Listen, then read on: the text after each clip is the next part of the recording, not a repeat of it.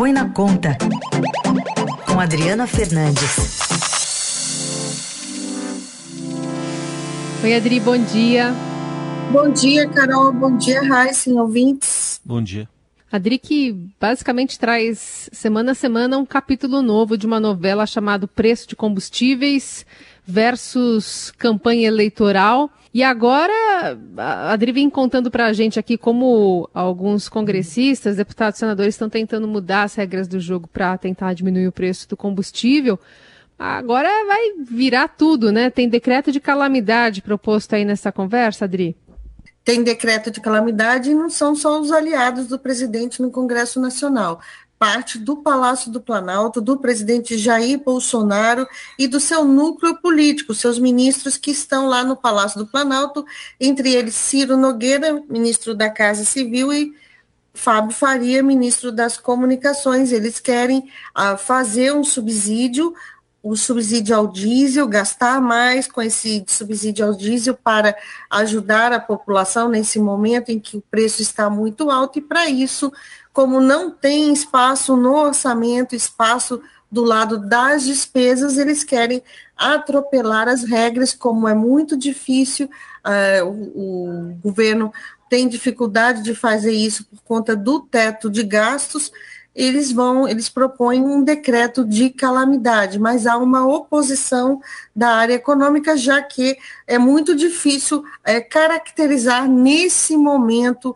é, que o Brasil está vivendo agora uma calamidade. Ontem a gente viu o crescimento da economia em 1%, é pouco diante do tamanho do Brasil, crescimento no primeiro trimestre, mas um, um, um, um um, uma, uma, um percentual é, no momento em que todos os analistas apostavam é, no final do ano passado um quadro muito ruim é, para a economia diante do aperto dos juros, que esfria a economia. Então, essa, essa, essa disputa sobre calamidade, ela tende a continuar, porque o problema do diesel e do subsídio, que agora é a prioridade dos políticos aqui em Brasília. Eles estão de olho na eleição e vão a ah, fazer, estão querendo fazer esse atropelo uh, das regras que cada vez mais perde credibilidade. Ontem, uh, com essa discussão ao longo do dia, o claro teve impacto uh, no mercado financeiro que já botou é, na conta o aumento do risco fiscal, porque a calamidade, Carol, ela abre possibilidade de gastar muito mais é, com outros, outros programas, outras, é, que, outros, e outros despesas, né? Não só com subsídio. Na prática, Adri, é uma pedalada? É uma. É, eles estão simulando, se isso for para frente, simulando. Eu ouvi isso, inclusive, concordo, de um ministro do Tribunal de Contas da União. Eles estão mudam as regras para simular algo é, que não existe no momento. Não estamos diante de um quadro de calamidade. Estamos sim diante de um quadro em que a população está sofrendo com os preços altos com a inflação alta, mas o governo é, não, o governo é, não se, não está não tá conseguindo se planejar efetivamente para trazer um pouco mais de alívio nesse momento, mas não é atropelando as regras, porque elas elas elas estão é, desmanchando o Heisen. Dá para ver que estão desmanchando e isso tem um custo. Tem um custo do outro lado, do ponto de vista, é, se a, houver, se o mercado cada vez mais encontrar e ver incerteza nesse ponto, ele vai aumentar o, a, o dólar, vai aumentar, o dólar vai aumentar, e isso tem impacto ainda mais na inflação que todo mundo está querendo lutar contra. O presidente Jair Bolsonaro, ele ontem reuniu os ministros, chamou o ministro da Economia, Paulo Guedes, o ministro de Minas Energia, Adolfo Saxida, e cobrou é, soluções. O que está, a gente está no momento, falta pouco tempo para as eleições, o presidente está atrás das pesquisas e ele está buscando apoio, recebeu informações dos seus aliados políticos que ele precisa resolver isso. Essa é uma ameaça à reeleição dele na avaliação dos seus, a seus auxiliares. A ameaça que eu falo aqui são o preço alto, sobretudo dos combustíveis. E esse risco de, de desabastecimento é retórica apenas, Adri?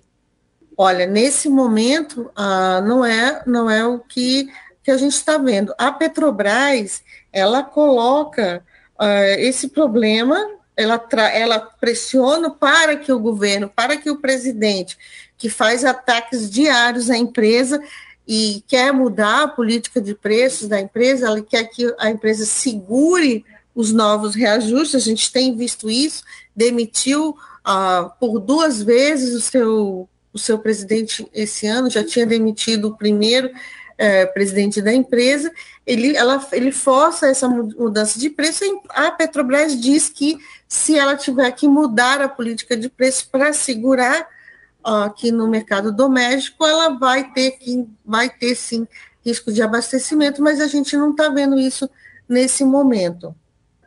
É, o, então, eles não encontraram, é, Heisen, eles hum. não encontraram, por que, que eles não fizeram até agora?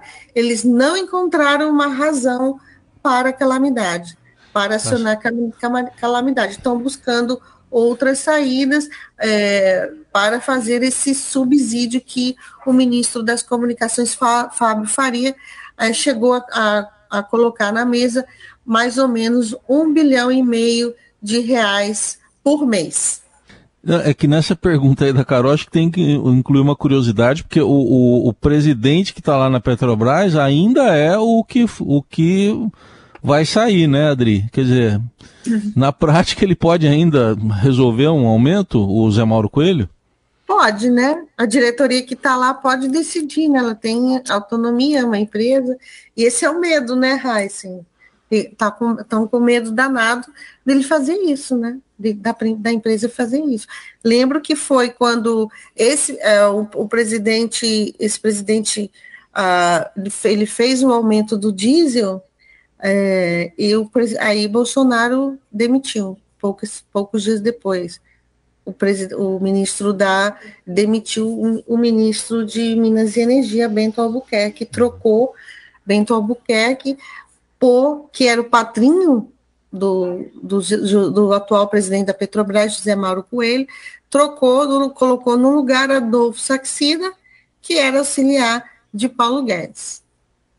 Muito bem. E tá, bom, aí a gente vai vendo crescer essa margem, né, entre o, a cotação externa e a cotação interna do combustível, né? Deve estar tá se alargando cada dia mais, né?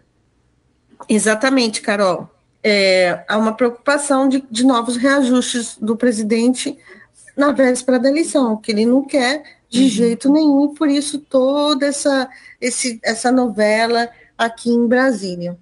Essa Adriana Fernandes, fechando a semana aqui com mais essa análise. Segunda-feira ela está de volta. Bom fim de semana, Adriana. Bom fim de semana para todos, até segunda.